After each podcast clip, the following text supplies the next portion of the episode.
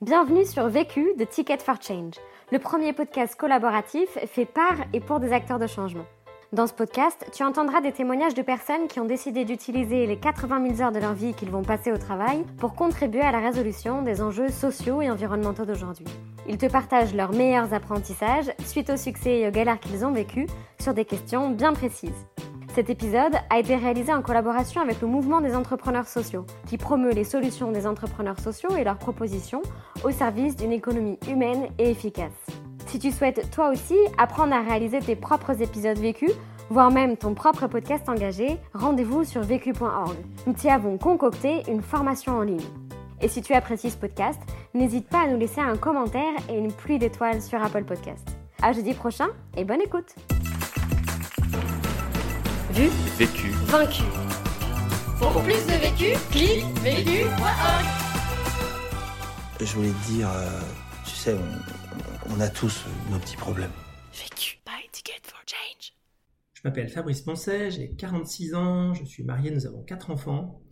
Et il y a une dizaine d'années, euh, en 2008 exactement, j'ai eu envie de créer La Fabrique. Alors La Fabrique, c'est une ébénisterie locale, collaborative et solidaire. C'est un projet dans lequel j'ai essayé avec mon associé Nicolas Autric de mettre ce à quoi on tient profondément pour éviter de se retrouver, j'allais dire, piégé par notre propre entreprise. Donc notre métier, il est très simple, hein. on achète des planches, euh, on les transforme, on fabrique des meubles, on essaye de vendre tout ça plus cher que ce qu'on a acheté pour gagner un peu d'argent et avoir la capacité de se développer. On est installé dans la banlieue de Lyon, Aujourd'hui, on est 25 personnes. Ça correspondait au projet initial qui était de, créer des emplois et euh, notamment une partie des emplois qui sont destinés à des personnes qui en sont éloignées. Bien que nous soyons une structure tout à fait conventionnelle, on est une bonne vieille SARL des familles, mais avec un programme d'insertion qui est autofinancé et euh, qui marche sur notre modèle économique qui s'appelle Hop Emploi. Les autres éléments qui sont importants pour nous dans la fabrique, c'est les questions environnementales. On a une activité qui, évidemment, comme toutes les activités de transformation, a un impact sur l'environnement. Alors on essaye d'être euh, aussi bon que possible, on n'est absolument pas parfait, mais on travaille que sur des bois de pays, on essaie de trouver les meilleurs vernis, les meilleurs cols, on essaie de bien valoriser nos déchets, on achète de l'énergie réellement verte chez Enercop, on, on achète de l'argent réellement propre à la nef, etc. Le deuxième axe, il est un petit peu plus euh, informel, c'est la question du beau. On pense que le beau nous rend meilleur, le beau est nécessaire dans la vie, et il nous rend plus humains et plus grands. Et donc on essaye de mettre du beau dans tout ce qu'on fait, à la fois dans les meubles qu'on produit, mais également dans la manière de travailler ensemble. On essaye d'être une belle équipe, on essaye d'être des belles personnes, voilà. en, toute modestie bien sûr. Euh, le troisième axe, euh, il est autour du partage du pouvoir et de la richesse. Et on a euh, des outils très simples de limitation de l'échelle de rémunération, d'accord d'intéressement, de grille de salaire, et puis des éléments de partage du, pouvoir que je vais redévelopper un petit peu plus tard. Ce, projet s'est bien développé, c'est bien passé, on est parti de zéro. Aujourd'hui, on fait un peu plus de 2 millions d'euros de chiffre d'affaires.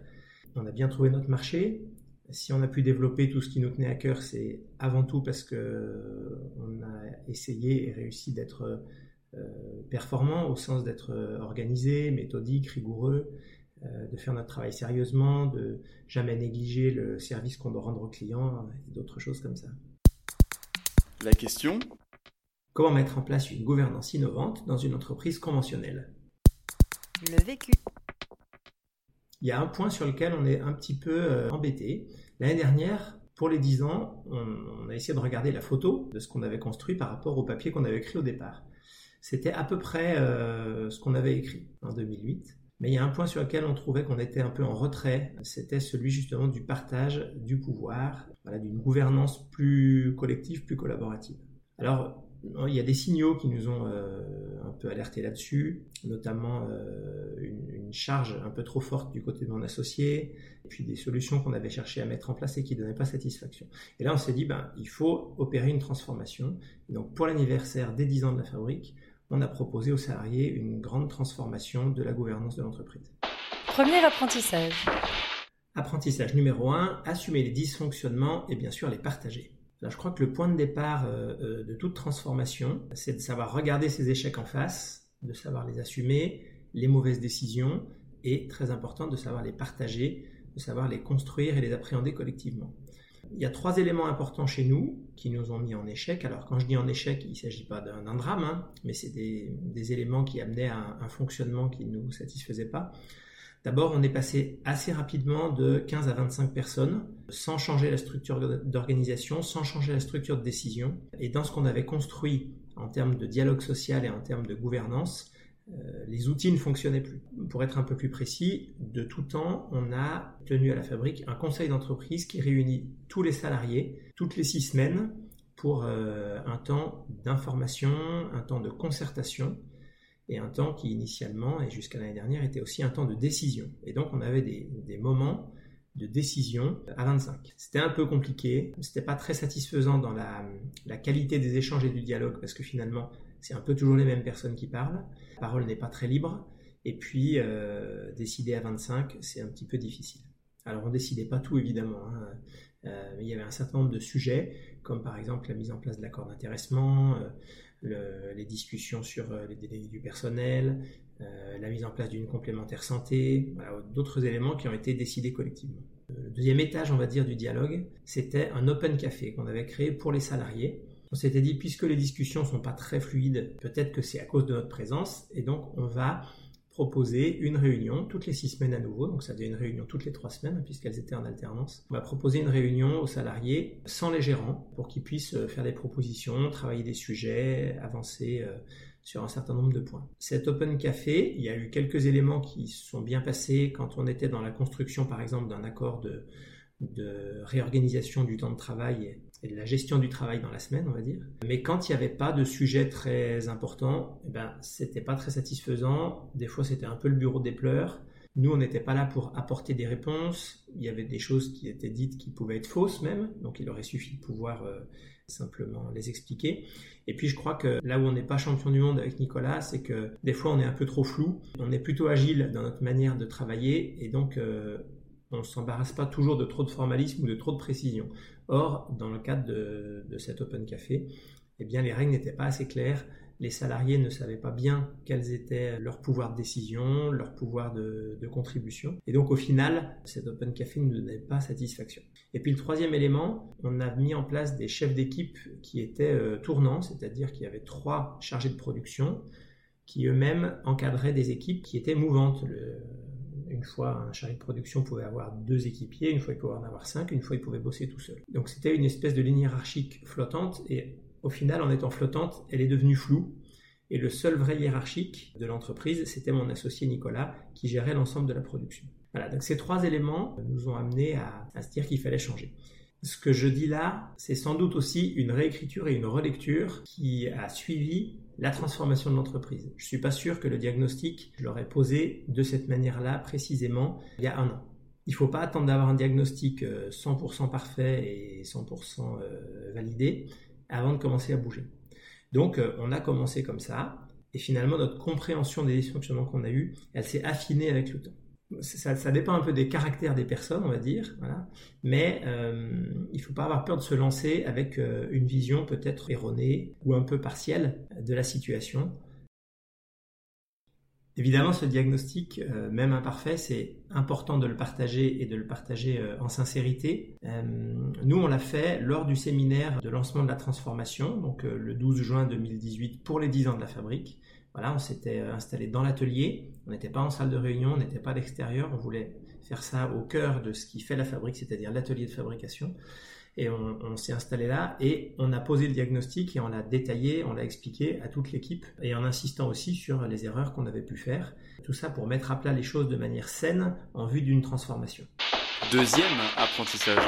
Apprentissage numéro 2, s'ouvrir à d'autres modèles pour mieux construire le sien ce qui me semble important, euh, en tout cas ce qui me tient à cœur, parce que là aussi c'est des questions de caractère et de construction personnelle, mais c'est de ne pas se figer euh, dès le départ. Et donc les règles, les fonctionnements, dans le cadre d'une structure SARL euh, ou SA ou n'importe quoi conventionnel, qui apporte très peu de contraintes, on a tout le temps de les construire par soi-même. Et ça, ça me semble important. Et du coup, le point essentiel au départ, c'est celui, j'allais dire, des fondements de l'entreprise. Qu'est-ce qui profondément fait l'identité de l'entreprise? Ça, évidemment, ça doit être extrêmement clair au départ de l'entreprise pour qu'elle ait sa propre identité. Mais euh, les règles, quelque chose qui peut venir par la suite. Donc, ne pas trop se figer dès le départ. Le deuxième élément, c'est euh, de s'inspirer. Alors, je ne lis pas des longs ouvrages de management parce que je trouve que des fois les histoires sont un peu trop euh, racontées et embellies, et surtout le style d'écriture américain qui est un peu euh, fatigant. Donc, je lis des articles, euh, je lis des publications, je rencontre beaucoup d'autres structures. Alors, dans le cadre des réseaux de l'économie sociale et solidaire, avec le MOVE par exemple, mais aussi des entreprises conventionnelles et aussi des gens du secteur associatif et du secteur sanitaire et social. J'utilise aussi euh, les réseaux sociaux, titre professionnel. Quand je regarde mes amis, mes amis Facebook, hein, bien sûr, je lis des publications de gens qui vont euh, de l'extrême droite à l'extrême gauche, du haut en bas, du nord au sud. j'ai, un réseau, social qui est extrêmement diversifié. Je trouve ça très intéressant parce que ça alerte sur des problématiques euh, qui ne sont pas forcément partagées dans des univers qui sont un peu trop semblables. Moi, en tout cas, les histoires de gouvernance, c'est aussi beaucoup en voyant des des petites publications, des expériences que mènent euh, des structures coopératives ou des structures alternatives qui ont nourri la réflexion et puis ensuite eh ben, on fait quelques recherches, etc. Évidemment avec Internet c'est quand même très facile. Le dernier point, euh, c'est aussi de se faire challenger. On a euh, la chance d'être deux avec mon associé, donc j'adhère en ce challenge entre nous, mais on a aussi travaillé un peu avec un consultant, c'est pareil, moi-même j'étais consultant euh, dans le passé. Je pense qu'il ne faut pas en abuser, mais une personne qui vient avec un œil extérieur, c'est quand même assez intéressant. Et puis on a beaucoup de visites à la fabrique parce que le modèle de ce qu'on construit euh, intéresse. On a des étudiants en sciences sociales, on a bénisterie évidemment aussi, on a des lycéens, on a des étudiants d'école de commerce. On a aussi des visites mensuelles à la fabrique. Donc quand je, présente la fabrique, les gens sont très contents, mais à la fin je leur demande quand même qu'est-ce qui vous paraît bizarre, qu'est-ce qui vous paraît incohérent, qu'est-ce qui vous paraît pas fonctionner, qu'est-ce qui vous chiffonne, pour essayer d'aller chercher dans la diversité des gens qui nous rendent visite, voilà les éléments qui pourraient sembler incohérents dans notre construction. Je me souviens en particulier d'une étudiante en psychologie qui euh, trouvait que notre euh, grille de rémunération n'était pas quelque chose qui était euh, une bonne manière de travailler, voilà parce que de son point de vue, le salaire ne devait pas dépendre que de la performance dans l'entreprise. Alors ça ne veut pas dire qu'on a changé notre grille de rémunération, mais ça, ça m'a ouvert une réflexion euh, sur euh, qu'est-ce qui doit constituer la rémunération des gens. Troisième apprentissage. Apprentissage numéro 3, prendre le temps de construire son propre point de vue. Alors je l'ai évoqué, on a la chance d'être deux associés. C'est un peu un challenge hein, parce qu'il faut prendre soin de la relation. Nous, notre chance, c'est qu'on est euh, très profondément en phase sur les, fondements et les valeurs de notre entreprise. En revanche, on est assez différent à la fois dans nos compétences, euh, dans nos caractères, et donc c'est quelque chose qui est très riche. Donc on parle beaucoup, tous les jours on parle de l'entreprise. Si on veut bien être compris, évidemment, il faut formuler euh, clairement ce qu'on veut dire. Et donc, ça, ça nécessite de le penser d'abord clairement. Hein. Le fait de devoir se parler implique de réfléchir, nous maintient de manière un peu régulière en veille et en réflexion intellectuelle. Deux, c'est super. C'est évidemment très bien d'avoir recours à une tierce personne. Ce qui est important, c'est hum, de trouver un accompagnateur, un coach, un consultant, vous l'appelez comme vous voulez, qui vous semble tout à fait légitime et avec lequel vous soyez en phase. Nous, ce qui nous a plu avec la personne qui nous a accompagnés, c'est que lui-même, il avait été directeur opérationnel d'une structure euh, sociale de 40 salariés et que quand il parlait du management, de la gouvernance, quand il parlait des entretiens annuels, quand il parle d'un entretien de recadrage ou de la difficulté avec un salarié, il l'a vécu lui-même et c'est sur sa propre expérience. Ce qui est très intéressant avec une personne extérieure, c'est que elle nous aide à mettre à plat les représentations qu'on peut avoir, qui peuvent être fausses parfois. Je pense que par rapport à la transformation d'entreprise qu'on voulait mener, derrière les mêmes mots, Nicolas et moi, on mettait des fois des choses différentes et on avait des craintes différentes. Et ce travail, on a pu le faire avec, euh, avec ce consultant et ça a été très important pour euh, qu'on soit vraiment tous les deux complètement en phase sur les diagnostics. Souvent on me dit, on me demande euh, quand est-ce que vous avez eu le déclic, machin, etc.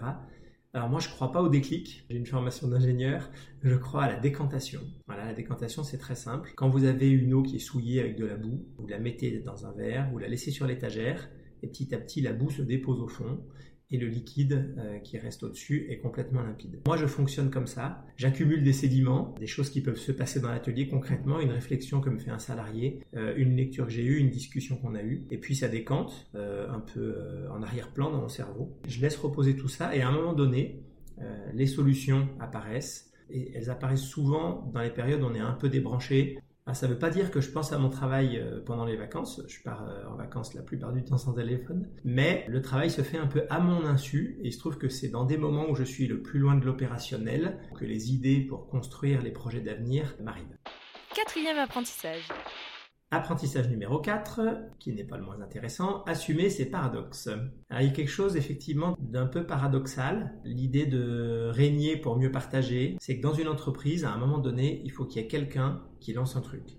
Et donc, euh, ce projet d'un partage plus prononcé du pouvoir, d'un fonctionnement plus collaboratif, plus collectif, eh ben, il faut l'imposer euh, de manière un peu tyrannique finalement. Et donc, moi j'aime bien ce paradoxe, je trouve ça euh, assez intéressant. Ça me renvoie à l'idée qu'il ne peut pas y avoir 10 leaders sur un projet, en tout cas pour moi. Je sais qu'il y a des projets collectifs qui fonctionnent bien, mais on ne peut pas demander à l'ensemble des salariés d'une entreprise d'être sur un même niveau d'investissement, sur un même niveau de compréhension des sujets, sur un même niveau d'énergie. On a mis en place une nouvelle structure de gouvernance et les salariés qui y participent disent nous on participe à cette gouvernance, mais par contre on n'a pas choisi de devenir chef d'entreprise. Le deuxième élément, c'est qu'il faut faire les choses avec sincérité, euh, évidemment, avec simplicité, euh, et il faut que ce qu'on prône en termes de fonctionnement se traduise par de l'exemplarité. Les comptes sont ouverts une fois par an, plus qu'une fois par an, mais en tout cas une fois par an. On analyse le bilan tous ensemble, on regarde ce qu'on a dépensé, comment on l'a dépensé, comment on aurait pu faire mieux. Il n'y a pas de, secret dans l'entreprise. Ça ne veut pas dire que tout est tout le temps dit euh, à tout le monde et tout le temps, mais euh, il n'y a pas de choses fausses. Évidemment, rien n'est parfait. Dans ce qu'on cherche à faire, il n'y a pas d'écart entre euh, ce qu'on veut vraiment être et ce qu'on s'efforce d'être. Le troisième élément, c'est qu'il faut arriver à embarquer toute l'équipe et ça, ça demande de l'énergie. Voilà, c'est un, j'allais dire, c'est un, don, un talent particulier. Du moment qu'on l'a décidé, du moment qu'on est sincère dans ce qu'on fait, eh ben, ensuite il faut mettre de l'énergie pour embarquer tout le monde. Il y a des gens qui sont toujours partants pour avancer, il y en a qui intéressent moins. En tout cas, dans notre nouvelle organisation, à la fabrique, personne euh, n'est obligé de participer euh, et de donner son avis tout le temps. On veut faire une entreprise où chacun puisse trouver sa place. Trouver sa place, ça veut dire aussi avoir envie de bien faire son métier d'ébéniste sans s'intéresser euh, spécifiquement euh, au développement de l'entreprise. À la suite du séminaire de lancement de cette transformation qui était donc pour les 10 ans de la fabrique le 12 juin 2018, on a eu un temps de maturation un peu informel où à partir d'une proposition d'organisation que nous avions faite avec mon associé euh, Nicolas, on en a discuté euh, lors des déjeuners, parce qu'on a un cuisinier à la fabrique, donc du coup on déjeune ensemble, pendant les pauses, pendant les temps de trajet, euh, euh, et aussi dans des moments un peu plus structurés de réunion, pour aboutir à un séminaire de bascule le 21 septembre 2018 qui nous a permis de transformer l'organisation. En deux mots, voilà notre nouvelle organisation. elle est basée sur des principes sociocratiques avec voilà, une approche de subsidiarité L'élément le plus important, bien que ce ne soit pas le plus spectaculaire, c'est la constitution de petites équipes autonomes avec beaucoup de pouvoirs de décision, des pouvoirs euh, d'engager des, dépenses, des pouvoirs de transformer l'organisation. Donc on a quatre équipes, hein. une équipe, euh, on va dire, du cœur historique de la fabrique qui est l'équipe projet, qui fait des projets sur mesure. On a une deuxième équipe qui est euh, une équipe multiple qui fait des fabrications en série. Et puis ensuite on a une équipe au bureau, parce qu'une équipe, elle doit pouvoir gérer des problèmes qui lui sont communs et les problèmes qui sont communs, ils sont souvent liés à des questions de lieu. Moi, je crois beaucoup qu'on fait entreprise en se frottant et en, et en, en étant physiquement ensemble. Comme d'habitude, euh, on n'a pas été hyper précis sur les règles et donc petit à petit, les salariés nous ont demandé, bah, par exemple, des seuils de dépenses. Donc, euh, moi, j'avais tout à fait confiance pour les dépenses, mais les équipes ont souhaité dire bah, en dessous de 50 euros, j'achète tout seul, euh, à 100 euros, j'en discute avec quelqu'un, et le plafond des dépenses d'investissement, c'est 15 000 euros. Voilà. Moi, j'avais pas besoin d'établir des règles de cette nature, mais les salariés en ont eu besoin, et ça m'a rappelé qu'effectivement, la liberté, elle ne se construit que dans un cadre qui est bien défini. L'élément le plus spectaculaire de la transformation, c'est la création d'une direction collégiale de 7 personnes. Donc on a les deux gérants, Nicolas et moi-même. Ensuite, on a deux personnes qu'on a nommées. Ensuite, on a trois personnes qui ont été élues sur un mode d'élection sans candidat par l'ensemble de la fabrique. C'est une, euh, une, instance opérationnelle. On se voit tous les jeudis de 11h à midi. Et on y traite de tous les sujets, sauf ceux que la direction collégiale a décidé de ne pas traiter, puisque les salariés n'ont pas envie de traiter un certain nombre de sujets, notamment les licenciements, la question des salaires. Mais sinon, tout est mis sur la table et tout est décidé et on travaille euh, toujours sur la base de, principes sociocratiques, on travaille par consentement. Rien n'est figé juridiquement, rien n'est écrit, tout fonctionne sur la confiance avec laquelle on travaille et la sincérité avec laquelle on met les choses en œuvre. Cinquième apprentissage. Apprentissage numéro 5, cadrer mais garder de la souplesse. Pour moi, c'est important de ne pas trop figer les choses, Ne rien figer, c'est peut-être un peu embêtant, euh, et ça peut être le reproche qu'on nous fait parfois. Tout ce qu'on fait, on peut revenir en arrière du jour au lendemain. Si on veut tout arrêter, on arrête tout. Alors juridiquement, c'est possible. Humainement et euh, en termes euh, managérial, c'est évidemment, ce serait évidemment désastreux puisque ce serait nier tout ce qu'on a fait depuis une dizaine d'années. Voilà, il faut utiliser le formalisme et les règles à bon escient pour qu'elles permettent de fonctionner au quotidien. Dans la direction collégiale, on a aussi travaillé à améliorer la formulation de nos décisions et la communication aux salariés. J'ai rendu compte qu'avec Nicolas, on décidait des trucs, on en parlait un lundi matin et puis zou, c'était bon quoi. Là, en direction collégiale, on reformule les décisions euh, avec un verbe d'action. On la note dans un cahier de décision et ce cahier, il est lu le lundi matin par le secrétaire de, la séance. Voilà. Et puis, euh, c'est important pour nous de garder le dialogue au cœur de l'entreprise, la discussion, les aspirations qui sont liées aux aux compétences et au caractère de chacun. On doit repartager le pouvoir largement, on doit travailler de manière euh, plus collaborative euh, entre nous, mais chacun ne peut pas faire ce qu'il veut. Conseil pour gagner du temps. Mon conseil pour gagner du temps, c'est de faire sienne cette maxime euh, américaine qui est que terminer, c'est mieux que parfait. Conseil pour gagner de l'énergie. Pour gagner de l'énergie, il faut faire ce qu'on aime. Euh, et donc il faut essayer dans l'entreprise euh, de trouver les tâches qui donnent satisfaction, même si évidemment on a des obligations et qu'on ne fait pas exactement ce qu'on veut. Mais quand je dis faire ce qu'on aime, c'est aussi très important de continuer à faire ce qu'on aime en dehors de l'entreprise. C'est pas parce qu'on crée une entreprise qu'on doit arrêter le yoga, qu'on doit arrêter le basket, qu'on doit arrêter euh, le tennis ou la marche à pied. Il faut absolument continuer à faire ce qu'on aime par ailleurs. L'autre question. La question que je me pose en ce moment, c'est euh, est-ce que quelqu'un a déjà réussi une expérience d'autodétermination des salaires? Vu. Vécu. Vaincu. Pour plus de vécu, clique vécu.org Voilà, ça répond à votre question